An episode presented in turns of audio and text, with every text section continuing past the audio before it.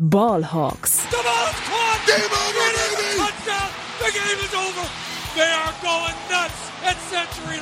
Hey und herzlich willkommen zum offiziellen Podcast der German Seahawkers. Heute mit Max, Tobias und Henry. Einen wunderschönen guten Tag und herzlich willkommen zu einer weiteren Folge Ballhawks, dem offiziellen Podcast der German Seahawkers. Mein Name ist Max Brenning und heute an meiner Seite zwei geschätzte Kollegen. Zum einen aus dem sonnigen Spanien, der liebe Henry Wohlfahrt. Grüßt euch. Und zum anderen aus dem beschaulichen Münster, Tobias Weil. Guten Tag.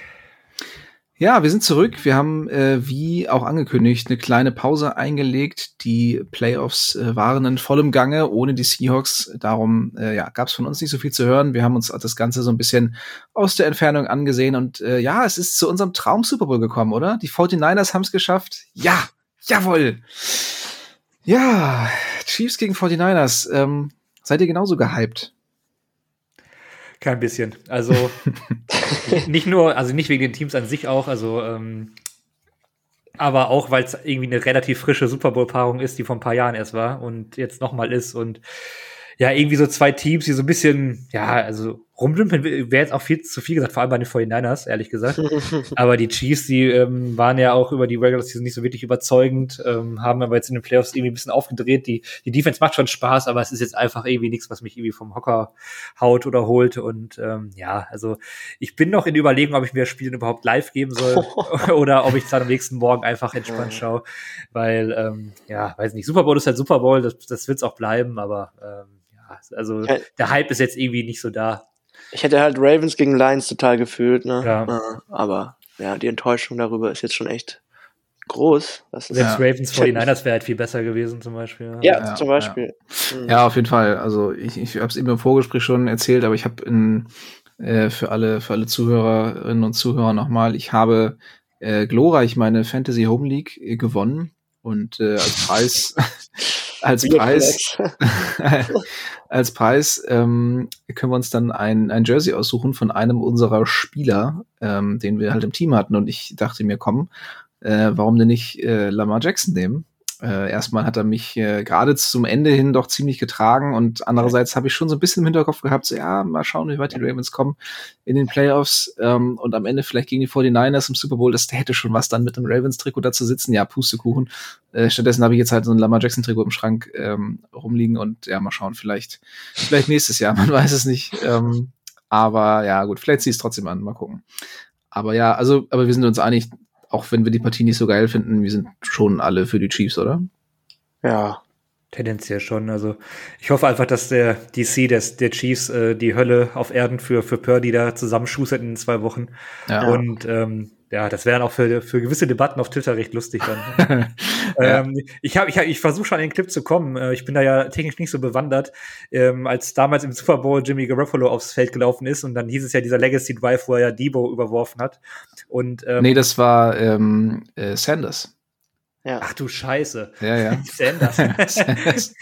ja, aber egal. Nicht so tiefe Routen. Ja, und Sanders war eigentlich noch langsamer, glaube ich, aber ist ja egal. Jedenfalls suche ich diesen Clip die ganze Zeit, damit ich den einfach ähm, äh, on repeat während der Super Bowl-Woche immer wieder. Stell dir mal vor, genau so, ein, genau so ein Play macht Purdy auch. Ja, Brock das Purdy, Legacy so Drive. Hat er eigentlich oh schon gegen die Lions gemacht, so ein Play. Also, ähm, das war ja das Ding, wo der, wo der Cornerback da so ein bisschen. Ja, ja, war. komm. Also. Wollen wir jetzt nicht wieder, wieder auffrischen hier. Ja, nee, also das ähm, Championship Weekend war äh, ja äh, definitiv äh, ganz, ganz schrecklich und die 49ers sind wieder drin. Aber irgendwie wäre es auch witzig. Ich meine, wenn sie jetzt im Championship Game ausgeschieden werden, äh, äh dann, dann wäre es so gewesen, aber ist schon noch mal witziger, wenn sie den Bowl verlieren. Ähm, also drücken wir, drücken wir mal Patrick Mahomes die Daumen. Äh, ich meine, sie haben alle Swifties auf ihrer Seite, also ähm, da kann, kann eigentlich wenig schief gehen. Ähm, ja, was machen wir heute eigentlich? Ähm, Weiß wir, was, machen wir hier? Wer sind Sie? Ich habe mich einfach ähm, reingesetzt. du, Henry, das glauben wir dir sogar. Wir haben äh, in der vergangenen Woche äh, ein paar, beziehungsweise ja, ein paar Fragen von euch eingesammelt, haben auf Instagram und äh, X nach Fragen für Mailback ähm, gefragt. Und ja, da ist einiges eingegangen. Auf Instagram natürlich wieder mehr als bei, bei Twitter, bei X. Also ne, auch liebe, liebe Twitteraner, da gerne auch mal ein bisschen nachlegen. Äh, ich weiß, auf Instagram haben wir mehr Follower, aber ähm, das war schon doch, war doch ein bisschen einseitig. Trotzdem, äh, ja, wir haben von beiden Plattformen ein paar Fragen eingesammelt. Man muss auch sagen, dafür die qualitativ hochwertigeren Fragen bei, äh, bei Twitter. Ähm, nein, natürlich nicht. Aber äh, genau, wir haben ein paar Fragen zusammengesammelt, werden die heute hier für euch ähm, beantworten. Und ja, bevor wir das tun, gibt es natürlich äh, noch ein paar News zu bereden. Und das machen wir wie immer kurz und kompakt in unseren Seahawks News. Frisch aus dem Locker Room, unsere Seahawks News. Nach Head Coach Pete Carroll sind nämlich auch die beiden äh, Koordinatoren äh, gegangen, beziehungsweise haben sich neue Wirkungsstätten gesucht. Sie wurden ja nicht entlassen, sondern äh, ja, haben ja die Möglichkeit bekommen, äh, ein, eine neue Heimat zu finden. Und ähm, der ehemalige Offensive Coordinator der Seahawks, Shane Waldron, ist nun in gleicher Rolle bei den Bears untergekommen. Wird da jetzt also die Geschicke der Offense um Justin Fields oder äh, wem auch immer ähm, leiten. Äh, das wird auf jeden Fall noch sehr interessant, ob Walden da ähm, ja, bei Fields bleibt. Da wird er sicherlich auch ein Wörtchen mitzureden haben oder ähm, das bereits im Voraus geklärt haben, ähm, weil die Bears haben ja auch den Nummer 1-Pick ähm, in ihren Händen. Und auf der anderen Seite Defensive Coordinator Clint Hurt wird Defensive Line Coach der Eagles, hat ja auch vorher, bevor er bei den Seahawks befördert wurde, die Defensive Line gecoacht, also da wieder quasi ähm, ja, in gewohnter Position und äh, beiden wünschen wir natürlich äh, ganz viel Glück an ihren neuen Wirkungsstätten. Und ja, als kleinen, äh, kleine Seitennotiz äh, durch diverse Ausfälle schicken die Seahawks weitere drei Spieler in den Pro Bowl, und zwar Quarterback Gino Smith, äh, Wide Receiver DK Metcalf und ja, Linebacker, Schrägstrich, Fullback, Schrägstrich, Special Teamer Nick Bellore. Ähm, die drei sind jetzt auch dabei und können sich in Orlando, glaube ich, ne? ähm, ja, können sich da eine schöne Zeit machen ähm, dieses Jahr ja auch Madden als offizielle Skill Challenge ähm, tatsächlich Teil des Pro Bowls. Tobi, das wäre doch was für dich.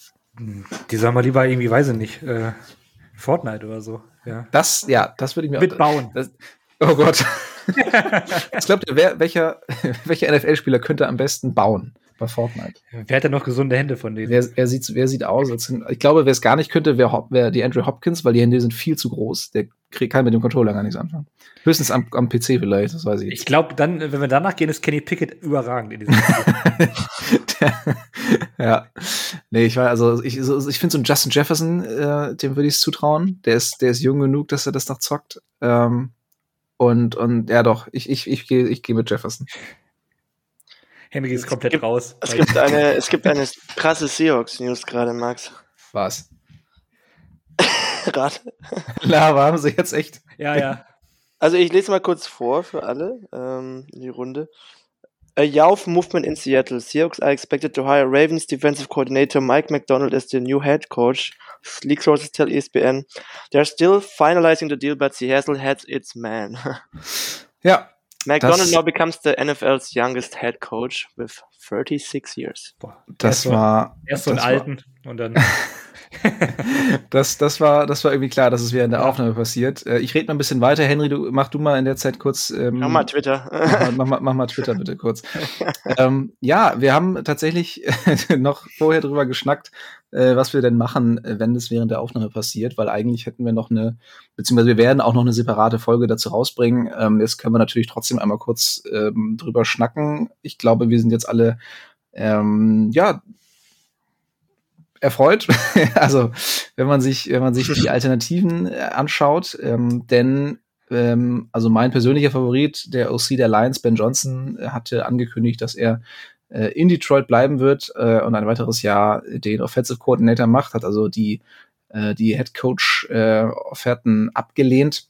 Äh, von daher war McDonald, äh, der Defensive Coordinator der Ravens, ähm, glaube ich, jetzt unser aller Wunschkandidat. Ähm, ja, Tobi, fang gerne mal an. Was, was hältst du davon? Was, was glaubst du, können wir uns ähm, davon erwarten?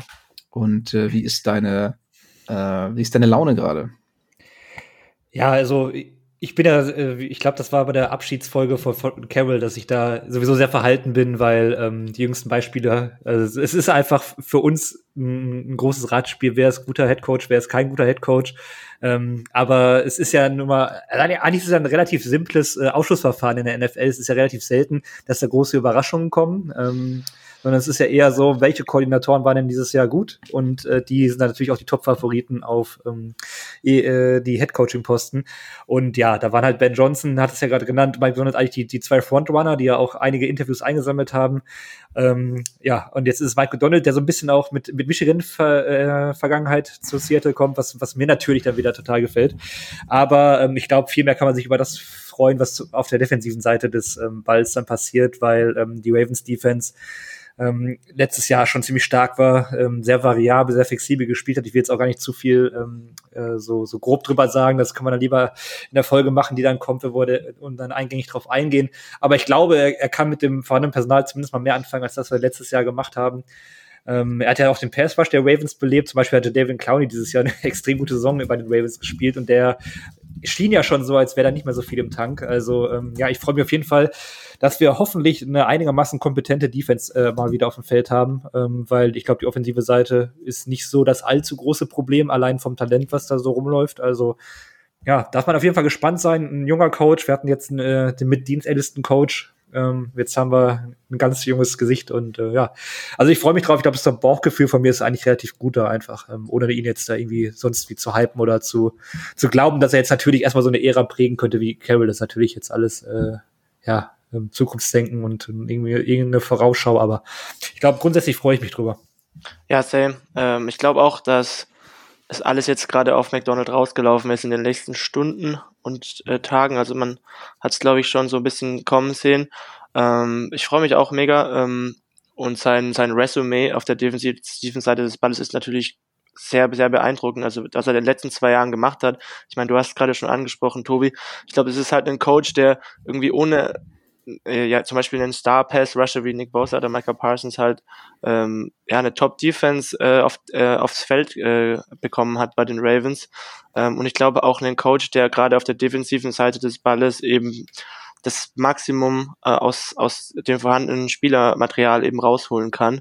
Ähm, das hat er, glaube ich, jetzt bei den, bei den Ravens eindrucksvoll bewiesen, wenngleich natürlich die Ravens auch gerade auf Linebacker, auf Safety ähm, richtig, richtig gute Spieler haben. Ähm, nichtsdestotrotz ähm, war das auch jetzt gerade der für mich beste Koordinator äh, diese Saison. Auf, jetzt, wenn man jetzt offensive und defensive Seite des Balles anschaut und so ein bisschen auch einer meiner Wunschkandidaten, würde ich sagen. Äh, ich hatte mich natürlich auch über den ähm, Coach wie Ben Johnson oder so gefreut oder Bobby Slovic, ähm, die jetzt quasi offensive-minded äh, äh, Coaches sind sozusagen. Ähm, aber ich bin eigentlich genauso hyped, was, was jetzt, äh, was jetzt diesen Hire angeht und äh, freue mich mega drauf. Ja, ja, also gerade ne, ist ja auch so eine so eine Philosophiefrage. Ähm, darauf zielten auch einige Fragen aus dem Mailback ab, die wir jetzt bewusst rausgenommen haben. Also alles rund um äh, um den Coaching-Wechsel ähm, wollten wir in dieser Folge ja eigentlich nicht behandeln, weil dazu noch eine separate Folge dann kommt. Aber ähm, ja, ich persönlich bin eben Fan davon, äh, beim Headcoach eher jemand ähm, ja aus dem offensiven Bereich zu nehmen, einfach weil man es immer sehr sehr häufig sieht, wenn eine Offense gut funktioniert ähm, mit einem jungen offensiven Playcaller auf, auf OC, dann ist der nach spätestens zwei Jahren weg und man muss sich da irgendwie neu orientieren. Und gerade wenn man irgendwie einen jungen Quarterback hat, ähm, was bei den Seahawks jetzt nicht unbedingt direkt ansteht, aber ähm, ist natürlich sehr ärgerlich, wenn man dann dieses Gebilde aus, aus Playcaller und, und jungem Quarterback äh, quasi ja. zerstören muss. Und darum ist es für mich halt enorm wertvoll, so einen offensiven Playcaller als Headcoach zu haben. Ähm, ich mein, der ja, sehe ich, seh ich auch komplett, aber ich meine jetzt gerade in der Situation bei den Seahawks ist es halt schon so, dass wir jetzt eigentlich auf der offensiven Seite des Balles halt eigentlich eine relativ hohe Baseline haben mit den Spielern. Ich weiß, es kommt jetzt noch darauf an, wen man jetzt als Offensive Coordinator mit dazu bekommt. Ja. Ähm, aber ich glaube, das größte Potenzial irgendwie äh, sich zu verbessern ist, glaube ich, eher auf der defensiven Seite des Balles. Deswegen passt eigentlich sogar, glaube ich, ganz gut. Ähm, und äh, ja, deswegen äh, freue ich mich wirklich sehr gerade. Ja. Ich bin echt happy. ja, du auch so ein bisschen am Grinsen gerade, ähm, weil die ähm, die Kandidaten gingen ja immer, immer weiter. Ne, also die Seahawks haben sich ja sehr lange Zeit gelassen, genau wie, wie Washington. Also die anderen haben relativ schnell äh, die Hires rausgehauen. Am Ende waren nur noch jetzt Seattle und Washington übrig. Und dann hat, haben sowohl Slovic als auch Johnson gesagt, nee, sie haben beide keine Lust. Ja. Und dann war eigentlich nur noch McDonald übrig, so als dieser ja. Top-Kandidat. Und ähm, äh, ja, das war jetzt echt so ein Wettrennen irgendwie. Ähm, bin, bin auch sehr gespannt, wie, wie Washington sich da jetzt so rauspickt. Aber ähm, ja, für, für die Seahawks ähm, ist es am Ende sehr gut gelaufen. was mir auch gefällt bei Mike McDonald ist sein sein Resümee gegenüber den ganzen Shanahan, den ganzen Shanahan-Tree, sage ich jetzt mal. Also gerade gegen die Niners, gegen die Rams, ähm, haben, haben sich die Offensiven, also gerade McVay und, und Shanahan, richtig schwer getan und haben wenig Land gesehen, würde ich sagen. Äh, deswegen ähm, passt es eigentlich auch noch umso besser, dass er jetzt halt äh, die Seahawks coacht äh, und wahrscheinlich dann auch Playcaller für die Defense sein wird, jetzt schätze ich jetzt mal. Ja.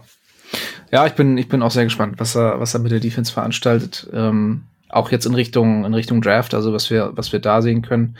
Ähm, da hat natürlich Schneider die Zügel in der Hand, aber ähm, da wird McDonald natürlich auch einiges mitzureden haben. Ähm, ja, also ich bin äh, sehr, sehr froh drüber und ähm, bin sehr gespannt, wie es weitergeht, gerade jetzt auch in Richtung Coordinators. Also da äh, werden die nächsten, nächsten Tage sicherlich auch nicht langweiliger, was, ähm, was das Thema angeht. Ja, und bezüglich Draft und, und, und was da dann überhaupt kommt, weil der hat überhaupt gar keinen Track Record, äh, was, was er irgendwie mal gemacht hätte im Draft. Also ja.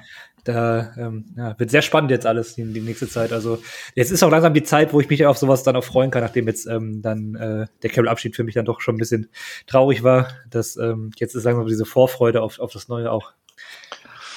Ja. Ich, ich sehe gerade schon auf Twitter, ähm, dass Olli, äh, der war ja vor kurzem auch bei uns im Podcast, Ravens-Fan, sehr traurig ist. Ja. Dieses Verlust. ja,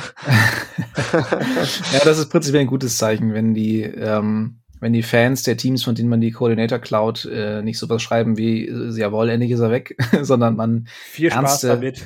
genau, wenn ihr meint, sondern, sondern ernste Trauer und ähm, ja, äh, wenn man da sowas lesen kann. Also wer es gar nicht erwarten kann, ähm, bis unsere Folge rauskommt. Ich glaube, ähm, die, der Ravens Fanclub hatte auch mal einen, einen etwas längeren Artikel geschrieben.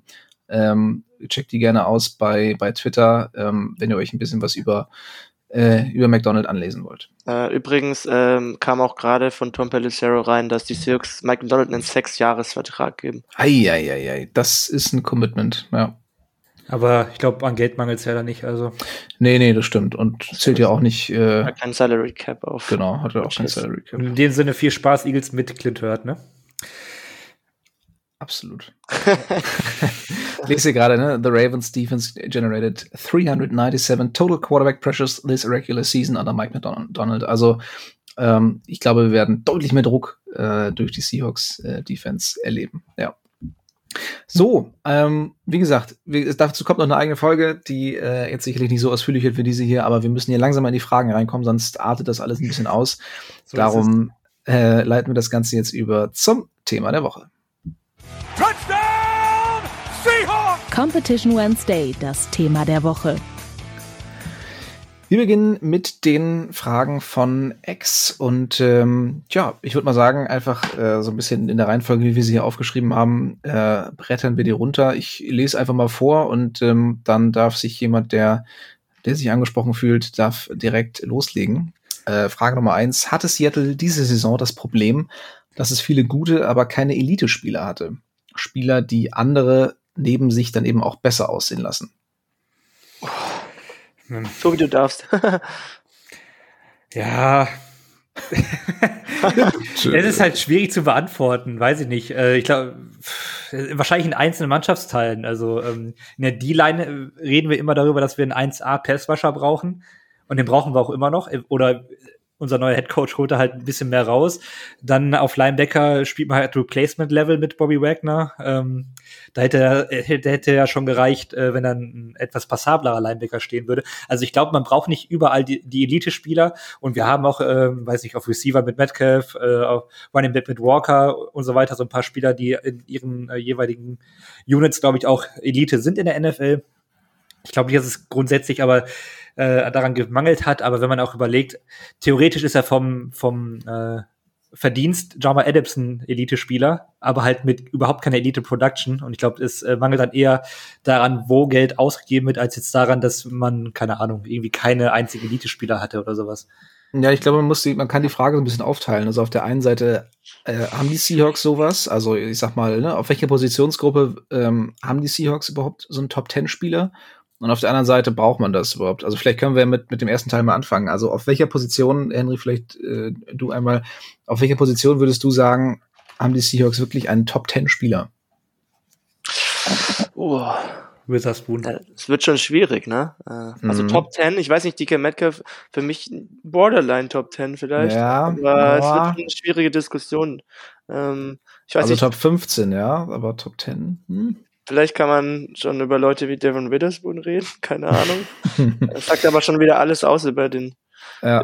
über, über den Roster. Also wenn man das, wenn man das mit den 49ers vergleicht, da könnte ich direkt äh, drei, vier Spieler nennen. ja. Äh, bei den Seahawks tut man sich da schwer. Also es gibt wirklich wenig Blue Chip Talent äh, im Roster und Spieler, bei denen ich das Potenzial sehe, klar, äh, oder die auch da dort Borderline Top 10 Spieler sind auf ihrer Position, aber äh, man muss da schon gut drüber nachdenken, bis man da auf den Namen kommt, die da echt Ja. ins Frage kommen. Also für mich auch ähm, Walker mittlerweile auf jeden Fall. ja, klar, fair. Und ähm, wenn man jetzt nur letzte Saison nimmt, könnte man auch einen Take für Witherspoon machen, finde ich. Ja, Aber sonst bin echt so alle mal durchgegangen und irgendwie fiel mir da keiner mehr ein. Und ja, weiß ich, ob Slot Corner und Running Back jetzt Geno unbedingt die Position Geno sind. Smith würde ich Borderline noch mit reinnehmen. Ja, aber letztes Jahr, also vorletztes Jahr safe, aber letzte Saison Top 10? Hm. Weiß ja, nicht ganz. nicht. Nee. Tobi, hast du noch jemanden? Nee, erstmal nicht. Absolute Elite nicht. Erstmal nicht, ist auch gut. Würde da noch was kommen. So. Ähm, nächste ja, natürlich, ja, dann, dann darfst du gerne den zweiten Teil, du hast ja schon so ein bisschen angesprochen, äh, beantworten, braucht man das überhaupt? Also braucht ein Team absolute Superstars oder äh, gab es in den letzten Jahren aus deiner Sicht auch so ja, erfolgreiche Teams, die ähm, ja einfach so ein so gutes Grundgerüst, also einfach ein gutes Grundgerüst hatten, äh, sodass gar keine absoluten Elite-Spieler da irgendwie ne, besonders herausstechen mussten. ja, die 49ers, oder? Ja, weiß ich nicht. Also für mich ist McCaffrey auf jeden Fall ein Top-Spieler auf seiner Position. Du hast Kittel, Divo Samuel, Ayuk Ja, ja, aber der, größ der größte Trent Hebel in Williams. Richtung Elite für mich ist halt ein Quarterback und äh, Ja, nee, aber es geht ja um die einzelnen, es geht ja um die Ja. einzelnen äh, Positionsgruppen. Ja, weiß ich nicht. Ich glaube ich glaub nicht, dass ähm, will man die Chiefs da auch schon mitzählen, wenn sie halt mal Holmes haben. Das ist äh, das ist es halt dann. Ne? Ja. Da, reicht halt mal Holmes als als Elite-Spieler. Ne? Also ich, Ja, ich glaub, Kelsey ist auch der beste Teil in der Liga. mh, Bis letztes Jahr hatten sie mit Hill den besten Receiver, also oder einen der Ah, weiß ich nicht, weiß ich nicht. Aber ich glaube, ähm, ja, also entweder auf Quarterback oder irgendwo im Rest des Rosters brauchst du, weiß nicht, dann zwei, drei andere Spieler, die dann in irgendeiner Form Elite sind, um, ich glaube, diesen Edge über Spieler zu, über Teams zu haben und äh, auch gegnerische Spieler in den Playoffs.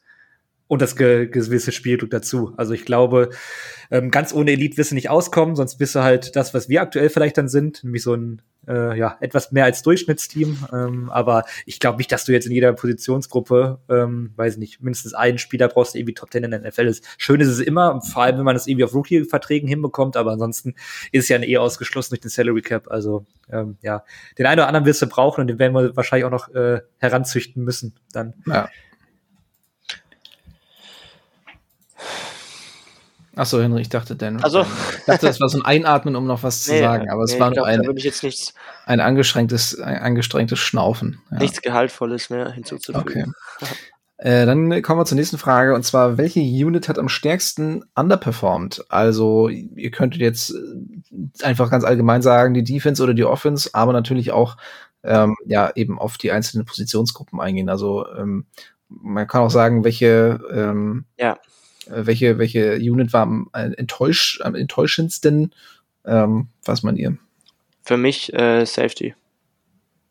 Ähm, wenn man die Erwartungen und auch die Ressourcen anschaut, die man, die man da reinsteckt und das, was man da zurückbekommt, relativ enttäuschend, beziehungsweise vielleicht auch die Secondary an sich äh, sehr, schon underwhelming, würde ich sagen. Ähm, Gerade auch, weil man sich beispielsweise von Woolen äh, mehr erhofft hatte. Äh, deswegen, äh, ja, würde ich, würde ich mit Secondary, aber mit Betonung auf Safety gehen. Ja. Ja, also Safety für mich nicht, also schon eher die Cornerbacks. Also ähm, Wohl mit dem zweiten Jahr, was halt irgendwie unterirdisch war und dazu ähm, dachte ich eigentlich, dass man aus Trey Brown wahrscheinlich mehr rausbekommt. Dadurch, dass man Witherspoon halt in, in Slot gestellt hat, fand ich halt die, die Outside Corner ähm, schon, schon sehr enttäuschend dieses Jahr. Ja, ich habe mir auch Outside Corner aufgeschrieben. Ähm, es gab natürlich auch andere schwach besetzte Positionsgruppen, aber da hat man es dann auch irgendwie erwartet. Also ich hätte jetzt hier zum Beispiel nicht ähm, irgendwie Edge oder, oder Defensive Line gesagt, weil da habe ich auch nicht besonders viel erwartet ähm, mit den Moves, die da gemacht wurden und dem verfügbaren Spielermaterial. Von daher, ähm, ja, für mich auch. Wobei ich glaube, Outside Corner kann man schon hauptsächlich auf den Downfall von, von Woolen zurückführen. Also ich war immer ein Trey Brown Fan und ich finde, der hatte auch durchaus äh, zwei, drei gute Spiele, insbesondere gegen, äh, gegen Detroit und gegen die Bengals. Aber ähm, ja, dass das jetzt nicht der, ähm, der absolute Elite-Corner wird, ähm, das hat jetzt, glaube ich, auch die wenigsten überrascht. Also ich glaube tatsächlich, dass Woolens Leistung äh, da schon ja, ziemlich stark reinspielt. Ja.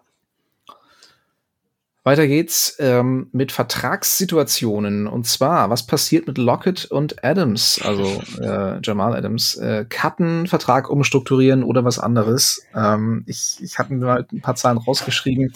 Äh, wenn man Lockett cutten würde, würde man acht Millionen sparen. Der geht nämlich mit einem potenziellen Capit von 27 Millionen in die neue Saison. Ich kann mir beim besten Willen nicht vorstellen, dass Lockett, ähm, gerade wenn man seine Leistungen aus dem letzten Jahr berücksichtigt, dass der mit 27 Millionen Capit für die Seahawks spielen wird. Also vielleicht äh, wird da was umstrukturiert, das würde ich jetzt nicht ausschließen. Ähm, da fehlt mir jetzt aber die, ähm, die vertragsrechtliche Fantasie, um da jetzt groß irgendwie rumzuspinnen. Darum ähm, ja, habe ich mir einfach nur mal angeschaut, wie das eben mit dem, mit dem Cut aussehe. Und dann hätte man da zwar 19 Millionen Dead Cap, aber es ist immer noch besser als 27 Millionen. Äh, ja, dann eben gegen den Cap. Ich meine, natürlich brauchst du dann auch einen Ersatz äh, für ihn, der dann äh, für 9 Millionen spielt, aber dann, dann, ja, denke ich mal, dass JSN dann eine größere Rolle übernehmen wird und dann draftet man vielleicht noch einen jungen Spieler, äh, holt günstig einen in der Free Agency, äh, irgendwie so ein äh, so ein drittes, viertes Rad und ähm, dann geht man so weiter. Aber ähm, gerade durch den Decline von Lockett ähm, denke ich mal, oder kann ich mir nicht vorstellen, dass man ihn mit so einem Capit in die neue Saison entlässt.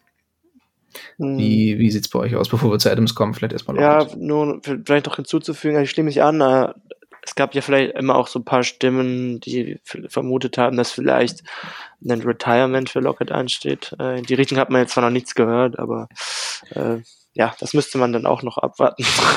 ich habe ja. auch nur aufgeschnappt, dass wenn er wirklich zurücktreten würde, ähm, dass dann auch der Vertrag nicht komplett negiert wird oder so. Das geht dann auch nicht so einfach. Also der zieht ja. dann auch noch gegen den Cap. Ich glaube, es wird dann sogar fast so behandelt wie dann ähm, ein äh, Cut zum ersten sechsten. Ja.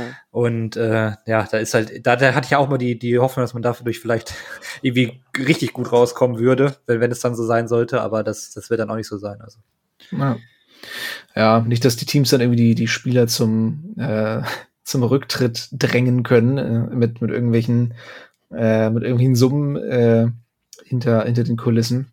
Ja, da wird ähm, halt diese scheiß Gewerkschaft da wieder. Ja, ja. scheiß NFLPA. Also auch wieder ihre Finger im Spiel. Nee, aber ähm, ich denke mal, da wird auf jeden Fall was, ähm, was gemacht werden. Ob es dann eine Umstrukturierung ist ähm, oder tatsächlich der Cut. Was ich mir nicht vorstellen könnte, ist ein Trade. Also ich glaube nicht, dass, ähm, dass das Locket da nochmal Lust drauf hat, ähm, sich da irgendwie wie so ein, wie so ein Stück Fleisch da irgendwie weg ähm, verkaufen zu lassen. Äh, dafür ist er, glaube ich, auch irgendwie, weiß ich nicht, kann ich mir bei ihm zumindest nicht vorstellen und besonders viel würden die Seahawks für ihn auch nicht bekommen. Ähm, von daher, ja, ich denke mal, da äh, wird, wird man umstrukturieren oder eben äh, den traurigen Cut machen müssen. Ähm, bei Jamal Adams sparen die Seahawks äh, nur 6 Millionen und hätten dann eben auch einen Deadcap von 20. Also das ist schon alles, oh, das tut schon alles echt weh. Also dieser Vertrag, ähm, das, das, ja, macht keinen Spaß, sich das anzugucken. Wie, wie ist da eure, wie ist da euer Gefühl? Der allerletzte Strohhalm ist eigentlich, dass mit dem neuen Coach vielleicht noch mal was aus Adams rausholt, aber ansonsten. Ja, ja, ich, ich denke denk mir halt auch, ich würde mal abwarten, was, was hält Mike McDonald von Jamal Adams? Ist die Frage. Ich glaube, das ist, das Abstand, ist vielleicht. Das, ich. Ja, ich glaube, so wie äh, er von seinen Targets, ne? Also. So, so traurig inzwischen. So viel, ja, so viel Abstand wie Jamal Adams von äh, wer war das? Der Cowboys von, äh, der, der, genau, der Cowboys von den Titans. Also ja, der Titan von, Cowboys, von den Cowboys. Ferguson, ja. Ja, nee, also ich hoffe, ich, also ich kann mir beim besten mir nicht vorstellen, dass, ähm, dass dann Coaching-Change äh, jetzt irgendeinen Unterschied äh, oder, oder so einen gravierenden Unterschied macht, dass Adams auf einmal wieder lernt, Football zu spielen. Ähm, von daher, ja. Aber glaubt ihr, ich meine, wenn man beide cutten würde, äh, hättest du ein Deadcap von, von 39 Millionen. Also das wäre schon, ähm, wäre schon hart. Ich meine, es gab schon schlimmere Deadcaps jetzt in der jüngeren NFL-Geschichte, aber ähm, die Seahawks sind ja auch eigentlich nicht unbedingt bekannt dafür, dass sie sowas leichtfertig machen. Glaubt ihr, die Chance besteht trotzdem, dass man einfach auch aus Salary Cap Gründen dann, ähm, weil man einfach Cap Space braucht, dass man beide einfach cuttet? Ja, kann ich mir schon vorstellen. Ja. Dann mit dem neuen Headcoach man vielleicht so eh so ein, so ein, so ein Eingewöhnungsjahr vielleicht auch einplant, mehr oder weniger. Ich mhm. meine, äh, Schneider sagt wahrscheinlich auch, dass man äh, immer competen würde, aber realistisch gesehen äh, muss er muss da vielleicht auch ein bisschen Einlaufzeit äh, da mal gebracht werden. Also vielleicht macht man das wirklich so, dass man äh, in dem Sinne die Saison cap-technisch zumindest ein bisschen herschenkt, ähm, aber dann irgendwie äh, darauf das Jahr dann vielleicht ein bestelltes Feld hat für, für einen neuen Headcoach. Ja, Hauptsache nicht so ein, nicht so ein Saints-Ding, dass da irgendwie über Jahre da mit immer mehr Void-Years und so anhäufen und so, dass du irgendwann ja. überhaupt nicht mehr handlungsfähig bist. Also das finde ich ganz schrecklich. Wenn man ihn auch jetzt cutten würde, Adams zum Beispiel, dann wäre auch äh, sein Cap-Hit äh, oder sein Vertrag irgendwie in 24 äh, oder 25 besser gesagt, äh, nicht mehr in den Büchern drin, glaube ich. Mhm. Na gut. Muss ich jetzt nochmal gucken, aber irgendwie sowas in die Richtung war es. Ja. ja. Gut, auf welchen Positionen haben die Seahawks in dieser Offseason die größten Needs? Ähm, also was sollte jetzt zuerst angegangen werden?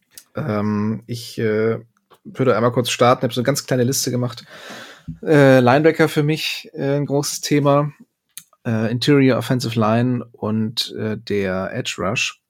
Bei Linebackern und Interior Offensive Line haben wir allerdings ziemlich schwache Free Agency Klasse. Das heißt, da ähm, kann es sehr gut sein, dass man sich da auch eher auf den Draft konzentriert. Also ähm, ja, wie sieht's bei euch aus und was glaubt ihr, wäre was, was man jetzt zuerst, also direkt in der Free Agency angehen sollte und könnte?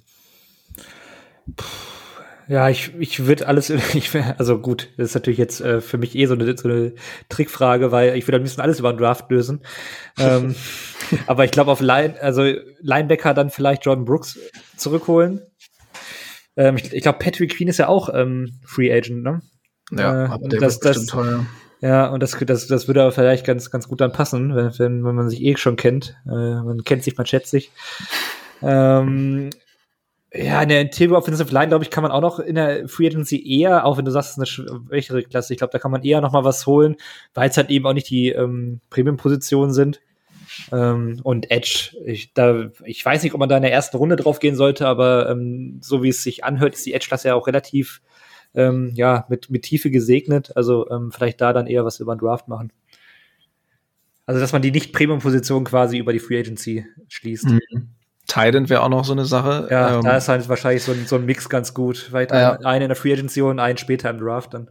Ja, also da gibt's ja auch also einige Namen jetzt äh, in der Free Agency, die man sich sicherlich günstig ähm, holen könnte. Also Noah Fant und Kobe Parkinson äh, werden beide Free Agents. Da könnte man sicherlich einen äh, wiederholen. Parkinson wird auch nicht teuer werden. Äh, Jared Everett wäre eine Idee. Adam Troutman. Äh, von mir aus auch so ein Austin Hooper. Also die Seahawks ähm, haben ja bis jetzt zumindest keinen, ähm, ja, besonders äh, kein, kein, kein also erwarten nicht so viel von ihren Titans, sagen wir mal so. Ähm, das sind dann eher so die Pass, die, die roten Konzepte, die, die das Spiel mit den Titans gefährlich machen, aber die Sioux haben in den letzten Jahren ja selten wirklich elitäre Titans gehabt. Ist natürlich die Frage, ob McDonald das vielleicht jetzt mitbringt, ähm, mit, mit Mark Andrews ja einen der besten Titans der Liga äh, in Baltimore gehabt. Ob ähm, ja, McDonald da als Defensive Co als, als defensiver Coach zwar, aber da trotzdem da so ein bisschen was mitgenommen hat ähm, und da jetzt einen anderen Weg gehen möchte. Aber ja, ich glaube, Thailand ist eine Position, ähm, da kriegt man relativ gut und günstig auch was äh, in der Free Agency. Henry ist von uns gegangen. Ja. Nee, ich, ähm, ich glaube, wir haben ja so viele Fragen, deswegen wollte ich jetzt nicht bei jedem nochmal meinen Senf dazu geben, wenn ich sowieso die gleichen Take gehabt hätte. Also für mich auch Linebacker. Ähm, ganz klar der größte Need. Äh, ich meine, ja. wir haben da gerade niemanden wirklich im Roster. nee, das stimmt. Äh, ja, dann äh, würde ich sagen, gehen wir rüber zu unseren Fragen von Instagram. Die erste haben wir tatsächlich schon beantwortet am Anfang. Ähm, die Frage war, äh, wie sieht's, wie steht's bei uns mit dem Super Bowl dieses Jahr? Haben wir Bock? ähm, ja. Ähm, zweite Frage, ganz interessant. Werden wir in ein paar Jahren sagen, ohne den Lance Trade, also Trey Lance, äh, ehemalig Quarterback der 49ers, hätten die Niners den Super Bowl gewonnen? Ähm, ist natürlich eine sehr hypothetische Frage, weil ähm, also wenn die, wenn die, wenn die Niners Lance nicht gedraftet hätten, ähm, dann hätten sie ja irgendwas anderes auf Quarterback machen müssen, weil zu dem Zeitpunkt hatten sie, glaube ich, äh, nur Jimmy Garoppolo noch, ist das richtig? Ich mhm. glaube, ne? Mhm. Und ähm, Shannon wollte ja definitiv ein Upgrade. Das heißt, irgendwas anderes hätten sie dann ja machen müssen. Ähm, sei es jetzt Free Agent verpflichten oder irgendwie anders noch jemanden im Tom Draft Brady. holen. Übrigens, äh, Tom Brady ja den, der hätte äh, gestartet, wenn er gewollt hätte. Also es gab ja diesen Report vor kurzem, wo Brock Purdy zu Reportern gesagt hatte, vor der Saison hat sich schnell hingesetzt und gesagt, hey, äh, wir wollen Tom Brady und wenn wir den bekommen können, dann wird er der Starter sein dieses Jahr. Also vor der Saison war es ja noch gar nicht so klar, wer jetzt starten würde. Es gab ja noch so ein kleines mhm. Battle mit Trey Lance auch. Ähm, jetzt ist es ja ein Stein gemeißelt. Ähm, aber witzige Frage auf jeden Fall. Ja. äh, und ja, vielleicht ist die Frage auch direkt schon in zwei Wochen beantwortet. ja. Wie groß ist die Chance, dass Geno Smith äh, bleibt bei den Seahawks, auch unter Berücksichtigung des neuen Headcoaches? Tobi, was meinst du? Ich glaube, die ist relativ groß, auch weil der Vertrag total gut ist. Das hatte ich ja auch, ja. glaube ich, in der, der vorletzten Folge irgendwie mhm. auch schon erzählt, als wir die Recap gemacht haben zum Spiel. Ähm, der Preis-Leistungs-Verhältnis bei Gino ist einfach gut und ähm, ja, ich glaube, selbst wenn wir einen Quarterback draften würden, dass wir das Jahr mit, mit Gino noch nehmen. Ähm, ich habe da schon ja. einen oder anderen im Blick, den man vielleicht erstmal ein Jahr sitzen lassen könnte, äh, ohne Probleme. Und ähm, ja, ich denke, der, das, der Verbleib da trotzdem vielleicht größer sein könnte. Würde mich schon wundern, wenn man ihn dann jetzt irgendwie cuttet, aber gut, man, man, man weiß es nicht. Wir sind ja gerade eh in der Zeit von viel Ungewissheit. Also. Ja, ich glaube, ähm, bei, bei Downset Talk hatte Adrian ihn als äh, Trade-Kandidaten für die Dolphins äh, genannt. Fand ich auch ganz spannend. für die Dolphins, die. Ja, auch immer schon ein Upgrade, ne? Die, ja, die Tour schassen und dann für Geno Smith traden. Ähm, das hätte ich auch nicht kommen sehen, aber ja. Das ist Gott. ja schon so ein bisschen Madden-mäßig, ey. Ja, ja, genau. Das, ähm, Tolle Skill-Challenge, da macht Adrian dann mit. Ja, das würde ich gerne sehen. Nee, also ich, äh, ja, kann mich nur anschließen. Ich glaube auch, dass wir mindestens noch ein Jahr Gino ähm, vor uns haben. Ja. Äh, welchen Nicht-Quarterback würdet ihr bei einer freien Entscheidung bei den Seahawks sehen wollen? Also ich habe freie Entscheidung jetzt so. Frage, wirklich. Ja, ich habe freie Entscheidung jetzt so interpretiert, ähm, äh, Capspace etc. völlig irrelevant. Einfach nur, welchen Spieler finden wir cool, welchen Spieler könnten wir uns gut bei den Seahawks vorstellen. Äh, ich habe drei, von daher wir gerne an. ich, ich, ich gebe euch jetzt einen einfach. Äh, und zwar ähm, ist, ist meine ähm, Herangehensweise daran so, dass ich halt schaue, welche Position ist wertvoll und welche jungen Elite-Spieler gibt es auf der Position. Und für mich ist es hinter Quarterback ähm, ja ein, Top-Tier Edge Rusher. Und deshalb würde ich mich tatsächlich für Micah Parsons entscheiden. Der ist auch nach sämtlichen Metriken, Pass Rush, Win Rate und so weiter und so fort, pipapo, äh, ja, im, in einem elitären Bereich. Äh, für mich, ja, wahrscheinlich aktuell beste. Es gibt, ja gut, Miles Garrett könnte man noch mit reinnehmen, aber wegen dem Alter würde ich mich, glaube ich, für Micah Parsons entscheiden. Ähm, mhm. Einer der besten drei Edge Rusher wahrscheinlich und das Alter gibt ihm dann quasi den Call. Ja. Ja, ich bin wahrscheinlich, also Miles Garrett wäre halt meiner gewesen. Ja. auf der defensiven Seite und auf der offensiven Seite, da führt äh, für mich einfach ja. jetzt Justin Jefferson. Ja, ja, ich wäre auch safe mein Call gewesen in der Offense. also, also, weiß ich nicht, JSN, Metcalf und Jefferson in einer Offense, das wäre ja. halt ein absoluter ja, oder, oder, oder Tyreek Hill, also rein sportlich gesehen. Hör mir auf. ja, weil bei mir ist auch so ein bisschen das Sympathie-Ding noch, noch mit mm. drin. Also ich bin da ja, ein Spieler, auf den ich auch Bock habe. Ja. ja. Deswegen wäre auch ja, Parsons nicht meine Wahl. nee, das stimmt. Ähm, ja, ich habe tatsächlich drei Defensivspieler, weil irgendwie habe ich so drüber nachgedacht und, und unsere Offense, ähm, da war ich jetzt größtenteils, abgesehen jetzt von der, von der Interior Line, eigentlich ganz zufrieden und ähm, Quarterback war ja ausgeschlossen, darum ja, bin ich in die Defensive gegangen, hatte auch Miles Garrett als einen der drei aufgeschrieben. Ähm, dann natürlich nach, nach Jahren der ähm, der Angst äh, wäre es natürlich auch cool, Aaron Donald mal auf der anderen Seite zu sehen. ja, also in der Prime ähm, halt, ne? Das cool. Genau, genau. Also das Aaron Donald so vor zwei, vor zwei Jahren oder so. Das, also der ist immer noch sehr gut, aber ja. man merkt schon, dass er ein bisschen älter wird. Ähm, und äh, Fred Warner von den 49ers, der mhm. Linebacker, ähm, einfach mal einen richtig schönen, schnellen äh, Cover-Linebacker zu sehen, der aber trotzdem äh, die, die Toughness hat und, und auch gegen den Lauf äh, sehr gut verteidigen kann. Also für mich ähm, ja eigentlich der perfekte Linebacker ähm, für eine moderne NFL, für ein modernes NFL-Team, eine moderne Defense. Mhm. Ähm, ja, Vor allem bin ich, ich bin ich auch so davon, davon überzeugt, dass es, dass diese ganz, diese Elite-Linebacker, dass die wirklich auch einen großen Unterschied machen können für eine Defense. Das sieht man auch bei den Ravens, bei den 49ers mit, mit Rokon Smith und Fred Warner. Ja. Also es gibt viele so irgendwie Replacement-Level-Leute, äh, aber die wirklich elitären äh, Linebacker, die auch wirklich ähm, gut in Coverage sind, die können wirklich einen großen Unterschied ausmachen. Deswegen kann ich die Wahl auch verstehen. Ja. Ja, nächste Frage. Wer wäre euer Traum-Quarterback der nächsten fünf Jahre? Da muss ich erstmal kurz stocken, ist ja Herr Holmes. also, ähm, verstehe jetzt die Frage nicht. Äh, ich weiß nicht, ob, also ich weiß nicht so richtig, wie die Frage gemeint war. Also ob, ob, ob damit gemeint ist, realistisch, also ne, Traum-Quarterback, den man jetzt realistisch bekommen könnte, sprich irgendwie Rookie äh, draften oder äh, traden oder was auch immer. Anthony also, Richardson.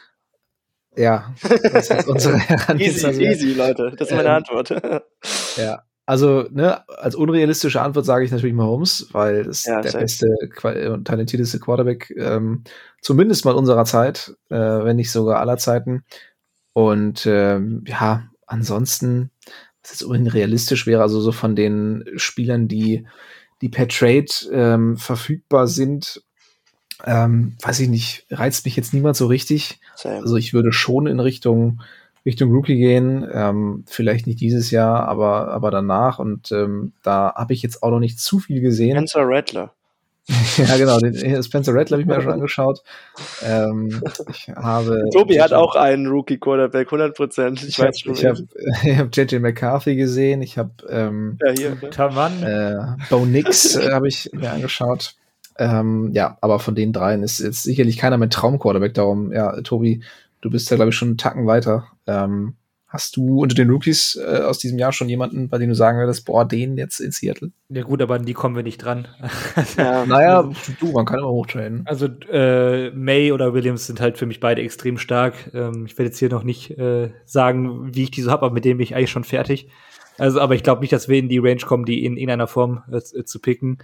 Und ähm, was, ist, was hältst du von Jaden Daniels? Den habe ich noch nicht gesehen. Okay. Aber JJ McCarthy hatte ich gesehen und ich finde den halt spannender als die, als die meisten. Äh, das wird sowieso noch sehr interessant, was da so in den nächsten Wochen und Monaten dann passieren wird. Aber wenn ich jetzt sagen würde, mit dem, mit dem Wissen von heute, wäre das halt für mich ein Quarterback, den man picken könnte, der nicht in den Top 10 geht oder sowas.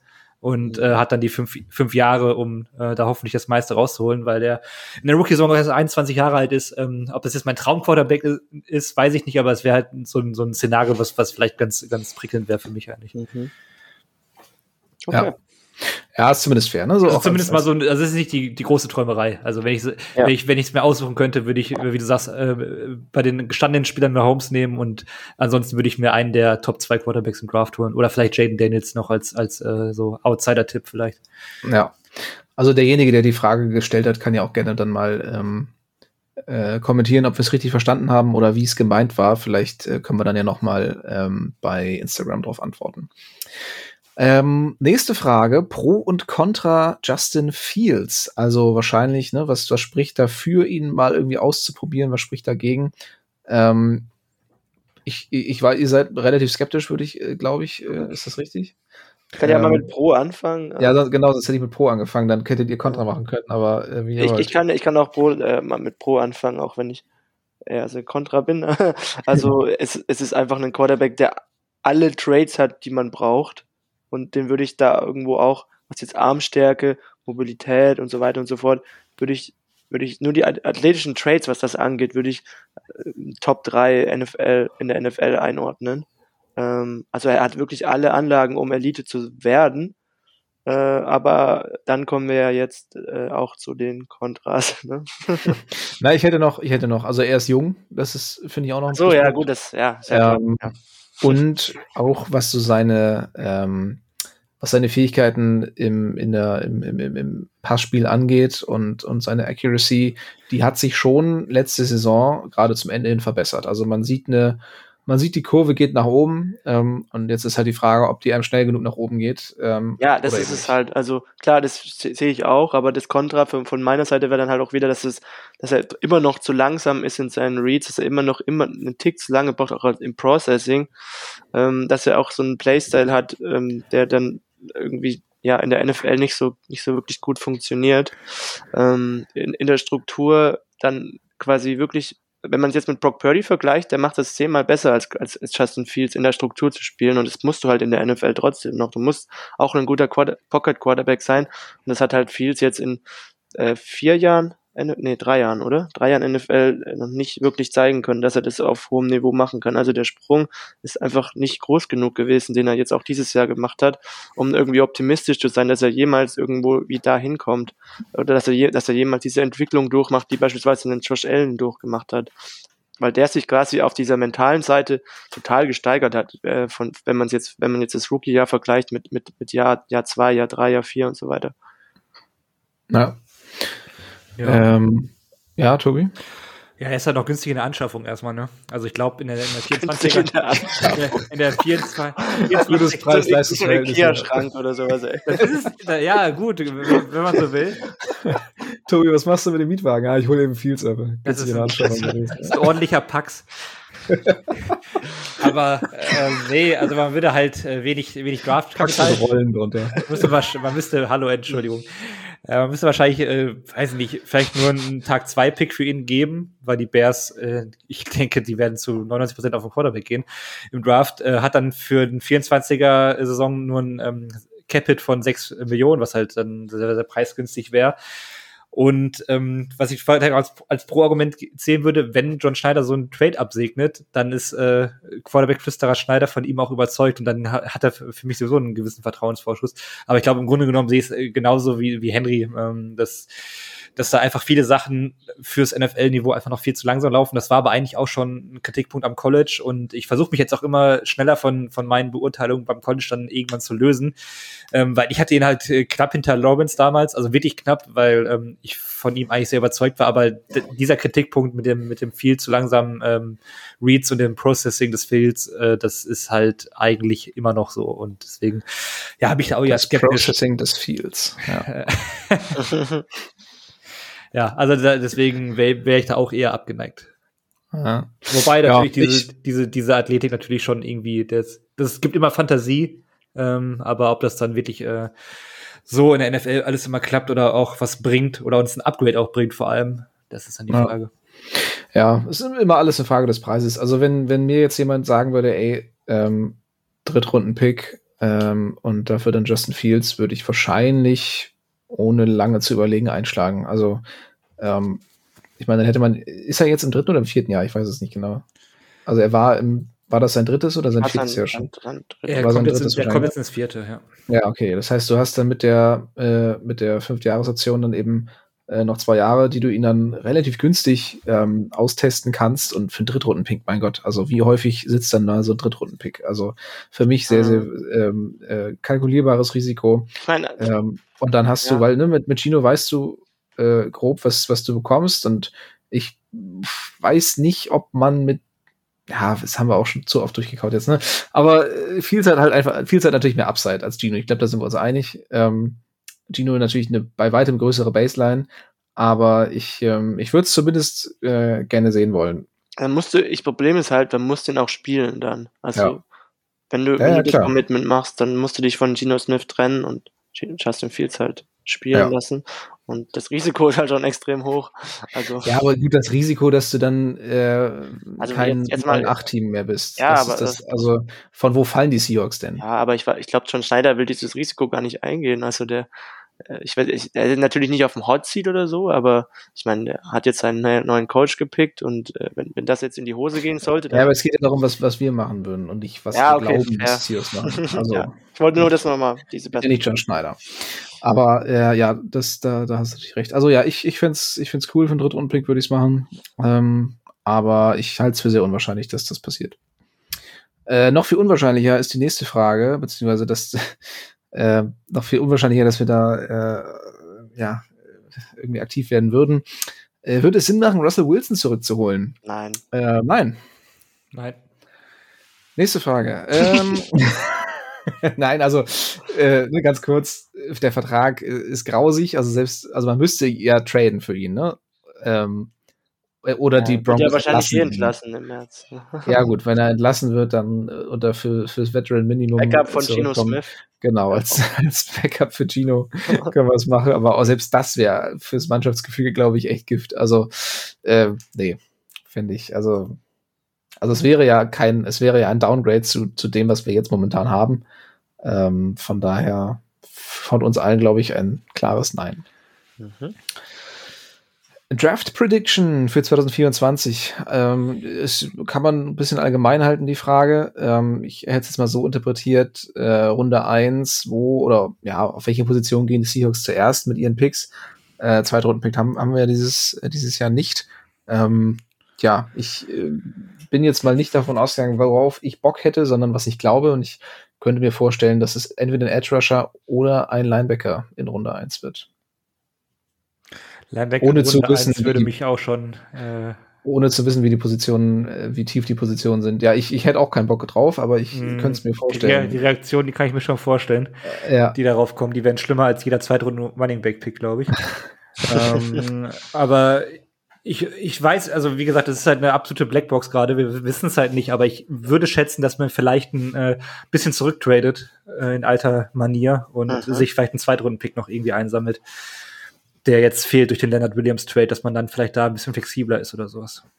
Ich fände es eigentlich fast cool, zurückzutraden und vielleicht zwei, zwei, also dass man dann daraus dann zwei Zweitrunden-Picks werden. Also ja, irgendwie halt relativ weit zurückzutraden, irgendwie an also wenn das natürlich funktionieren würde in der idealen Welt irgendwie mit einem Pick an 35 und dann noch einen zweiten in den 50ern oder so.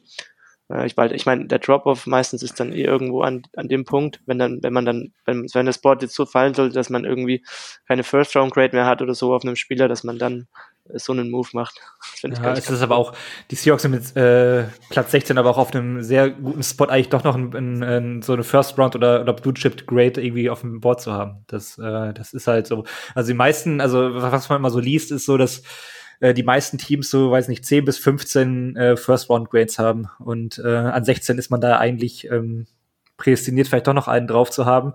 Und man weiß ja auch, was, was für Teams, manch, also da gibt es ja auch ein paar Kandidaten, die das öfter gerne mal machen, die dann komplett aus der Reihe fallen. Ähm, Patriots.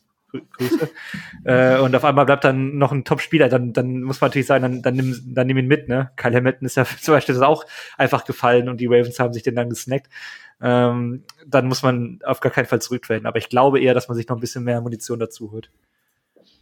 Mhm. Ja, ich meine, im, im PFF äh, Simulator funktioniert das immer sehr gut, aber äh, gefühlt ist es in den letzten ähm, in den letzten Jahren auch schwieriger geworden, sich dann wirklich äh, wertvolle äh, ja, Munition auch zu holen, indem man zurücktradet. Also gefühlt ähm, geben die Teams nicht mehr so viel aus, um nach, nach, um nach oben zu gehen, außer halt in den, in den Top 5 irgendwie. Da wird's dann immer richtig teuer aber teilweise auch große Sprünge in der späten ersten Runde oder auch zweiten Runde sind für meine Begriffe günstiger geworden, oder?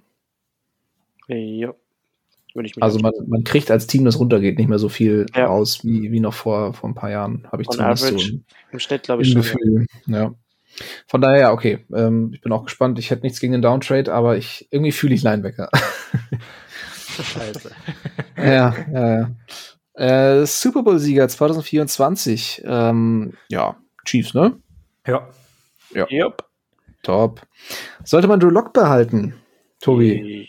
Abhängig vom Draft. Wenn man, ja, wenn man Rookie ja, Quarterback ja. äh, pickt, dann ist äh, die Zeit von Lock hier vorbei. Also, das ist ja wohl ganz ja. klar. Ansonsten halte ich ihn für einen kompetenten Backup, den man dann auch behalten könnte. Mhm. Ja. Inwiefern wird sich die Franchise mit dem Ausscheiden von Carroll verändern? Ich glaube, das kann man auch so ein bisschen aufsplitten. Auf der einen Seite so ein bisschen, ich hoffe, dass sich die Culture, die er da etabliert hat, möglichst wenig verändern wird. Also, dass es ähm, ja so dieses Kümmern um die Spieler, dass dass äh, die die Stimmung, dass das Spieler gerne dahin kommen, dass Seattle so einen Ruf hat, ähm, dass dass sich da, dass man sich da wohlfühlen kann und und ähm, das einfach eine, ja, ein positives Arbeitsverhältnis ist, kann man, glaube ich, so unterbrechen. Im Endeffekt ist es halt auch nur ein Job, den die Spieler da äh, verrichten. Ähm, das das fände ich, glaube ich, sehr schön, wenn das durch das Ausscheiden von Carroll sich jetzt nicht auf einmal um 180 Grad dreht, ähm, auch wenn man vielleicht sportlich erfolgreicher wird. Und auf der anderen Seite natürlich das Sportliche. Und da hoffe ich auf einige Veränderungen, auf, auf neue Ideen, gerade jetzt auch durch, äh, durch neue Koordin Koordinatoren auf der offensiven Seite, ähm, aber auch was McDonalds für die Defense da bereithält. Also ähm, ja, bin ich, bin ich sehr gespannt. Ich glaube, rein von, von der Coach, ich weiß nicht, ob es dann so eine, eine wird, wie, wie die Carroll implementiert hat, aber er hat ja bei beiden äh, Harbos äh, im Coaching-Staff gearbeitet und die sind ja eigentlich auch als, als Coacher-Guys so ein bisschen bekannt. Also äh, ich krieg's jetzt von, jetzt, ich schmeiße immer gerne durcheinander, aber John Harbour ist ja unser, unser Michigan äh, National Champion, äh, der ist ja eigentlich auch für, der ist ja eigentlich auch, weiß nicht, viele mögen ihn ja nicht, aber er ist ja trotzdem irgendwie so ein Players Coach und äh, ich weiß nicht, ob, ob man, der wird sich wahrscheinlich auch was von, von den beiden äh, Brüdern da irgendwie abgeguckt haben. Also kann man schon hoffen, dass es zumindest äh, jetzt weiß ich nicht, nicht so ein komisches Regime wird wie, äh, ja, man muss halt auch sagen, unter Belichick zum Beispiel. ja, ja. Oder Washington. ähm, nee, genau. Also ich, ich glaube. Dadurch, dass, dass Schneider halt da ist, glaube ich, dass davon immer so ein bisschen was bewahrt bleibt. Und er hat ja auch gesagt, dass es ihm wichtig ist, dass, dass es jetzt, äh, dass, wir, dass man trotzdem irgendwie so ein bisschen so bleibt, wie man ist. Also. Ja. Völlig richtig. Bobby Wagner wird der nächstes Jahr für die Seahawks spielen. Was meint ihr? Henry, ich glaube, Mike McDonald wird sich das Tape anschauen und sagen, nein, danke. Was denn das da? Aber manche Leute ja. werden auch sagen, ja, er wurde doch jetzt irgendwie in alle O-Pros oder irgendwas gewählt. Warum? Äh, so schlecht kann er gar nicht gewesen sein. Aber ja, ich denke mal so, ich habe jedes Spiel gesehen, also ich, ich finde, der ist halt einfach schlecht gewesen. Also. Nee, ich kann es mir auch eigentlich nicht vorstellen. Also Carol hatte ja noch gesagt, ja, wir hätten ihn sehr gerne We, we, would love to have him around, aber äh, Carol hat ja, was das angeht, jetzt zum Glück, muss man sagen, nichts mehr zu erzählen. Von daher ähm, würde ich auch äh, sagen, nee, ähm, ich glaube, glaube, Wagners Zeit in Seattle ist jetzt. Ist eine neue Ära angebrochen heute für die vorbei. Ja, da absolut. Ist Wagner nicht mehr dabei. Ja. ja. Ähm, werden die Seahawks einen Quarterback hochdraften? Wir haben ja eben schon kurz drüber geredet, dafür müsste man sicherlich einiges investieren. Ähm, aber es gibt natürlich viele Quarterbacks dieses Jahr, die potenziell, ähm, ja, vielleicht nicht in den Top Ten, aber vielleicht ein bisschen drunter gehen. Äh, ich weiß nicht, Tobi, wie, wie, wie weit bist du da schon drin, was so die grobe Platzierung angeht? Meinst du, es könnte auch reichen, irgendwie Borderline in die Top 10 hochzutraden, äh, um da vielleicht noch einen der Top 3, Top 4 Quarterbacks zu bekommen? Ja, ich glaube, äh, die Top 3 sind weg wenn man so, so in die 10er Region geht. Also das ist auch so ein bisschen, das ist jetzt nicht das, was ich einschätze. Ich habe jetzt ungefähr die Hälfte äh, gesehen. Also ich habe jetzt, ich, ich habe so 10, 11 Quarterbacks aufgeschrieben, fünf davon habe ich jetzt gesehen. Ähm, ich glaube, Michael Penix wird halt noch so eine relativ spannende Sache, wo der dann gehen wird, weil, weil da doch mehr Fragezeichen, vor allem auch verletzungstechnisch irgendwie auftauchen werden bei ihm. Ähm, deswegen, ich glaube, die, die Top 3 kriegt man in, an, an 10 oder sowas dann auch nicht mehr. Die sind alle weg. Und dann gibt's aber da ein paar Spieler, wo dann natürlich so ein paar Fragezeichen sind. Aber ich glaube, in diesem Jahr gibt's dann halt viele Quarterbacks oder mehrere Quarterbacks, die da ähm, ja auch mit in der ersten Runde gehen werden. Ich, ich tippe jetzt mal auf fünf. Ähm, und ich, äh, ich glaube, man müsste halt, um den dritten zu bekommen, müsste man weiter nach vorne und man kriegt, kann dann sich aus vier, fünf, sechs irgendwie was auswählen, irgendwie sowas dann. Mhm. Klar, wer wäre also die es, drei denn für dich? Also es, es, es, wäre halt eine, es ist halt so oder so eine starke Klasse, glaube ich. Also das. Äh, ja, also Williams und Mason auf jeden Fall weg. Genau. Und die gehen dann eins und zwei. Und dann ja. muss man mal gucken, wie weit Jaden Daniels noch fällt. Der wird, der wird wahrscheinlich auch, denke ich mal, Top 10 gehen. Ich habe ihn jetzt noch ja, nicht gesehen. Ja, aber es kann halt, also genau. es kann ja schon sein, vielleicht, dass er irgendwie an sieben oder acht oder so noch da ist. Und dann ja. wäre man eigentlich in Reichweite, irgendwie einen Trade zu machen. Vor allem gucken, wo, wo picken wir überhaupt? Habt ihr das gerade im Kopf? 16. 16. Ja gut, also dann äh, würde es mich jetzt nicht völlig überraschen. Und die Gruppe so. dahinter ist halt, wenn man so dem glauben kann, was man so aktuell liest, ist ähm, Michael Penix, äh, JJ McCarthy, ähm, dann Bo Nix, genau, den, den ich äh, schlechter sehe, aber der wird ah, halt auch okay. öfter also Lance Sörlein, ein äh, NFL Draft Analyst, hat ihn halt schon in die, in die Top 10 gepackt. Äh, ja. Das, ah, das, das, sehe ich dann halt Aber halt gar mal. nicht. Also da, da, da sind man auch, da ist, ist man nicht nur ein paar Spots auseinander, sondern ein bisschen mehr. Aber Kannst froh sein, wenn er bei dir in die Top 10 Quarterbacks kommt, oder was? Äh, nee, so schlimm ist es nicht, aber ich habe ihn jetzt äh, dritte Runde. Also ich bin da, bin da schon ein gutes mhm. Stück weiter hinten. Okay. Äh, also ich habe ihn einen Tacken, einen Tacken höher, aber äh, Top 10 bin ich auch weit von weg. Ja, und ich meine, Henry macht ja immer so ein bisschen Werbetrommel für Spencer Rattler. Vielleicht ist das auch noch so ein Borderline-Erstrunden-Quarterback äh, oder sowas. Boah. Weiß ich jetzt selber nicht, habe ich noch nicht gesehen. Aber ähm, ja, da gibt's halt doch so ein paar Kandidaten, die alle etwas interessanter sind, aber nicht mehr so, ja, nicht mehr so, ja. nicht so als gutes Prospect gelten. Und wir wissen ja auch, äh, von den Top 3 Quarterbacks wird ja wahrscheinlich mindestens einer floppen. Das, äh, ja. also, mhm. ja, was weiß man schon. Ne? Die Tinte ist übrigens trocken jetzt unter dem Deal laut Sehr Ian Rappaport. Sehr schön. Ähm, ja, soviel zum Draft. Ähm, wie können die Seahawks es schaffen, in den Playoffs, also ne, erstmal in die Playoffs wieder zu kommen und dann auch nachhaltig erfolgreich zu sein? Also wenn man sich die letzten Jahre anschaut, war ja spätestens in der Division Around Schluss. Ähm, was wären Ansatzpunkte, äh, ja, um auch eben einfach äh, konstant mal wieder in die ganz großen äh, oder mit den ganz großen Teams mithalten zu können? ja, ich habe ich hab sonst, wenn ihr, sonst, ja, sonst kann ich nicht anfangen, wenn ihr nichts. Ich habe mich natürlich vorbereitet im Gegensatz zu euch. ähm, nee, ich finde den Pfad dahin eigentlich recht einfach, deswegen. Äh, ja, ich auch. Ach, du fürs, ah ja, okay, ja, dann, dann haut raus. Ja, also für mich ist es einfach, äh, dass, dass man die Defense mindestens auf dem Durchschnittslevel bekommt, dann hätten wir wahrscheinlich letztes Jahr schon weniger Probleme gehabt. Und ähm, boah, der braucht Fahrt. In der ja. Offense braucht man eigentlich ein bisschen mehr Konstanz. Das ist es vielleicht auch schon. Ja. Also ja, ich bin echt gespannt, wer jetzt OC wird, also unter, unter Mike McDonald. Ja. Aber der Pfad für eine verbesserte Defense oder sagen wir mal nur eine Durchschnittsdefense, die ist äh, jetzt eigentlich, ja. also der Pfad ist eigentlich jetzt schon vorherzusehen mit Mike McDonald. Nee, aber also ne, Tobi, du hast Konstanz gesagt, das ist auch genau das, ähm, was meiner Meinung nach gefehlt hat in den letzten Jahren. Also auch wenn die Seahawks erfolgreich waren, ähm, hat man immer das Gefühl, dass vieles davon auch so ein bisschen Zufallsprodukt ist oder dass man zumindest immer abhängig ist von, von Big Plays, von, von ähm, ja, Fourth Quarter Comebacks und, und Nervenkitzel bis zum, bis zum bitteren Ende. Und da war wenig souverän. Ähm, und ich glaube, das ist eine ganz wichtige Sache, dass man einfach konstanter und verlässlicher wird. Also, dass man weiß, okay, das ist der Spiel, Spielstil der Seahawks, dafür stehen die Seahawks und äh, das ziehen sie jetzt durch. Und ähm, ja, dann muss natürlich auch erfolgreich sein und funktionieren, aber ähm, ich, ich glaube, das ist wichtig, dass man da irgendwie mal so ein bisschen verlässlicher einfach wird. Und ähm, ja, ich meine, wenn man jetzt äh, mal so betrachtet, wie die, wie die Ravens oder 49ers dieses Jahr waren, die haben einfach manchen Dienst einfach aufs Maul gehauen, ne? Die haben auch mal naja. Spiele verloren. Ich glaube, die, die 49ers ja irgendwann Anfang der Saison auch bei den Browns, die damals irgendwie äh, auch. Die hatten eine ganz, ganz schwache Serie. Ich glaube, die haben drei Spiele am Stück ja, verloren. Aber dann haben die auch gegen ja. die Gegner, gegen dieses äh, klar bessere Team waren, haben den einfach auf die Schnauze gegeben. Und das, ist, das ist halt einfach so. auf die Schnauze. So. Schnauze. Und gegen, gegen schlechte Teams, ich weiß nicht, ich sage jetzt mal die Titans, da mussten wir äh, ein Comeback hinlegen äh, im vierten Quarter wieder mal mit dem letzten ja. Wurf oder so. Ist halt ja. geil, macht halt natürlich auch Spaß, ist ja irgendwie auch ja, Entertainment. Äh, also ich, äh, ja, ich, ich liebe diese Siege ja. also ist, mein Arzt, also hält es für ganz gefährlich. Also kann ich nur vorwarnen, Seahawks-Fans. Vorhofflimmern, äh, Seahawks, äh, also ja. also das macht, äh, weiß nicht, also das, hat natürlich schon immer einen Unterhaltungswert, aber es wäre auch einfach mal schön, wenn man irgendwie, keine Ahnung, äh, Sonntagabend um 23.45 Uhr auf der Couch ist, ist gerade Halbzeit und man hat da irgendeinen, irgendeine Gurkentruppe da einfach schon mit, äh, weiß nicht, 27 Punkten in die Halbzeit geschickt und Ja, so wie die äh, Lions letztes Wochenende, genau. Ja. und, und geht da einfach mal, äh, weiß nicht, geht vielleicht schlafen eher nicht so, aber kurz das Spiel mal ein bisschen ruhiger an. Ja. Ja, das wäre mal eine, eine sehr angenehme Abwechslung und ja, also kann ich kann ich nur zustimmen, ja.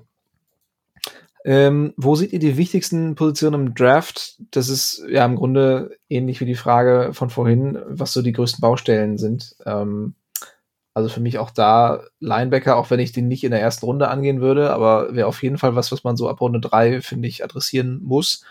Ähm, Edge Defender auch und Interior Offensive Line. Also ja. ähm, da haben wir im, äh, im letzten Jahr, ich meine, Damien Lewis wird Free Agent, äh, da müssen wir mal schauen, was da passiert.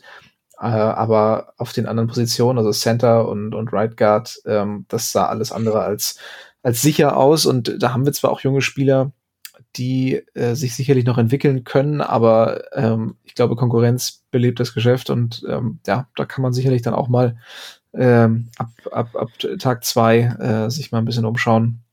Ähm, ja, und was, ich weiß nicht, Outside Corner wäre sicherlich auch noch eine Idee. Ähm, Immer eine gute Idee, ja. Holen aus ein bisschen Feuer und dann hinter zu machen. Ja, warum nicht?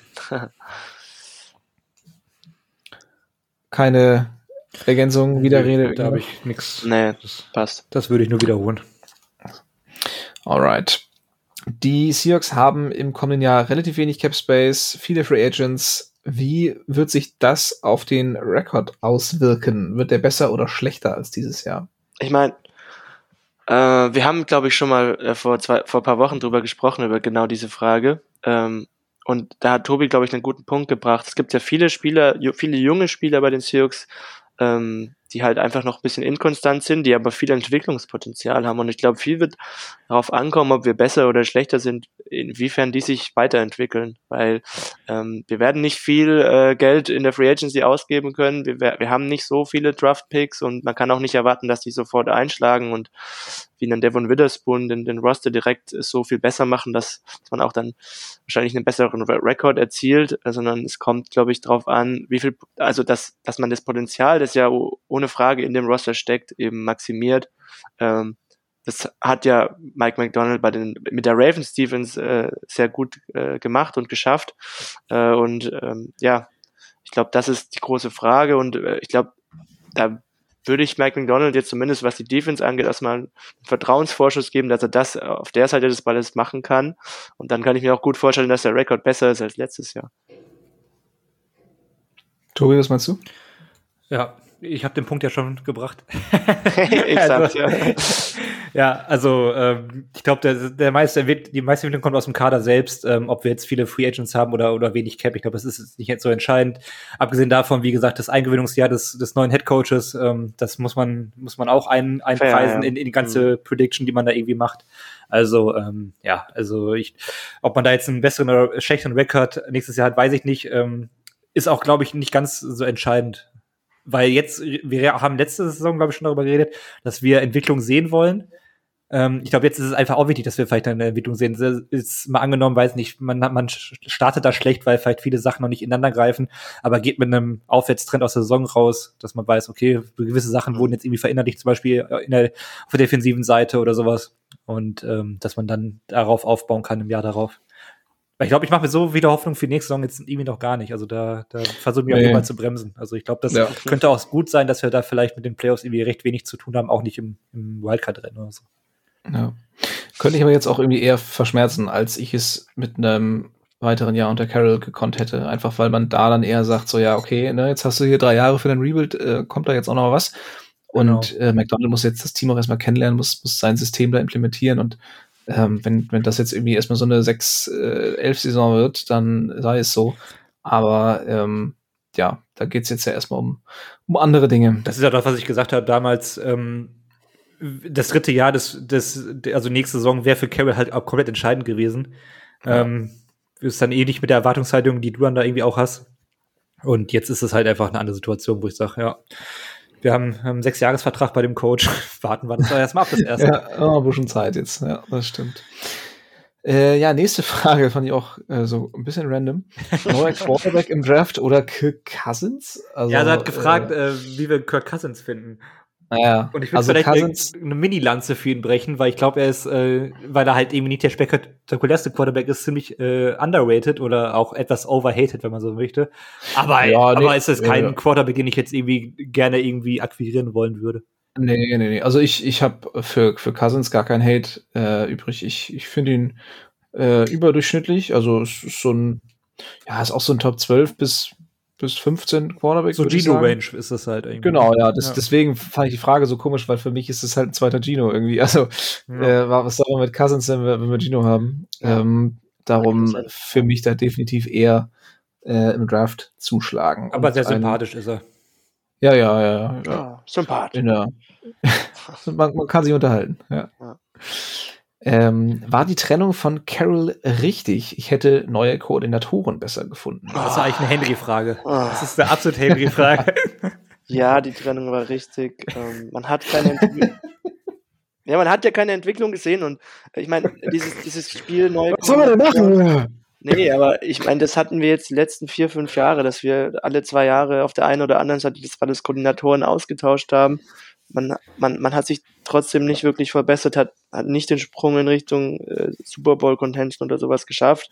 Äh, und wer, wer in dieser ganzen Zeit geblieben ist und wer die Konstante war im Coaching-Staff, war halt Pete Carroll. Und dann ist es halt irgendwann wirklich die Zeit, sich halt zu trennen nach so einer langen, auch erfolgreichen Zeit. Aber gerade diese Post-Legion äh, of Boom-Ära, die war halt, äh, ja, was diese Super Bowl Contention angeht, nicht von Erfolg gekrönt und deswegen war es wirklich.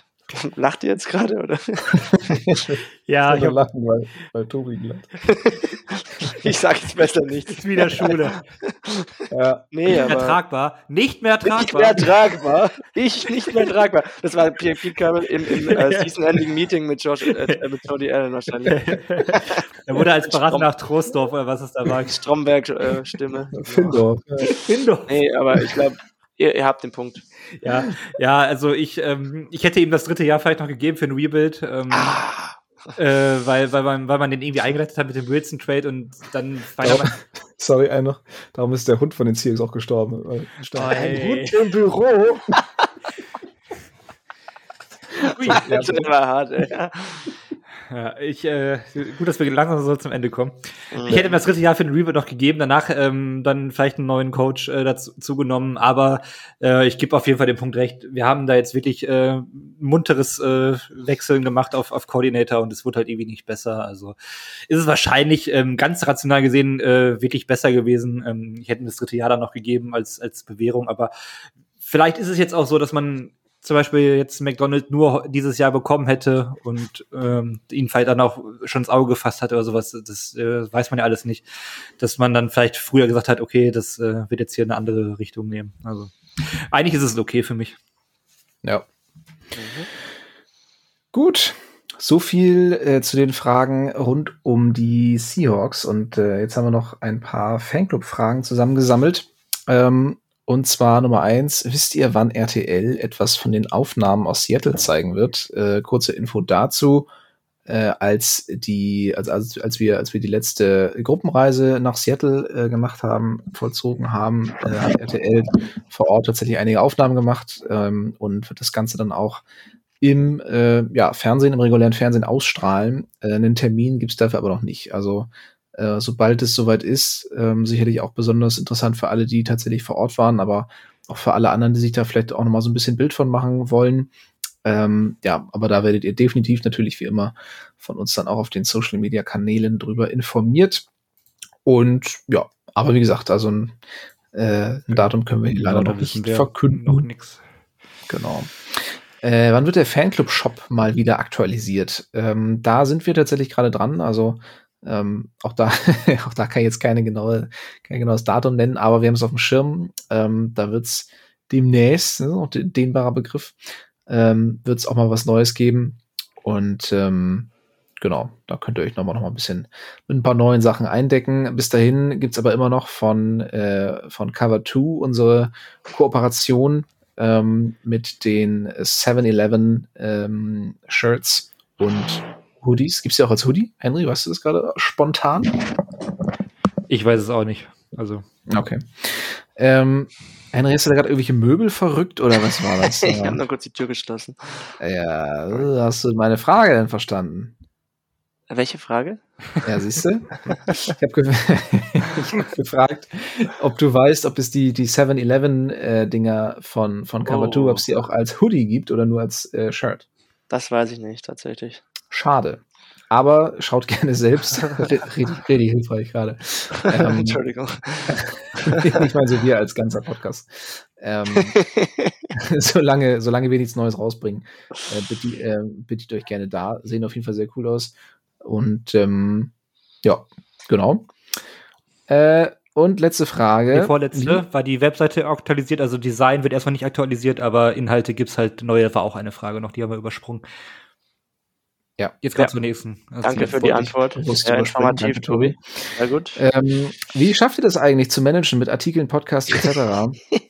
ähm, das ist der Lausbub, der nichts macht. sich jetzt da vereinbart. Das ist Hallo, ich bin der, der hier diese Podcast schneidet, der sich jetzt hier hinsetzt um 8.23 Uhr. Und ja, wie kam die Frage von dir, oder was? Ja. Ah, ja, okay. Nein, die, nee, die kam nicht von mir. Die kam Na, nicht. okay. Na gut. Ich habe Ähm, keine Frage gestellt. okay.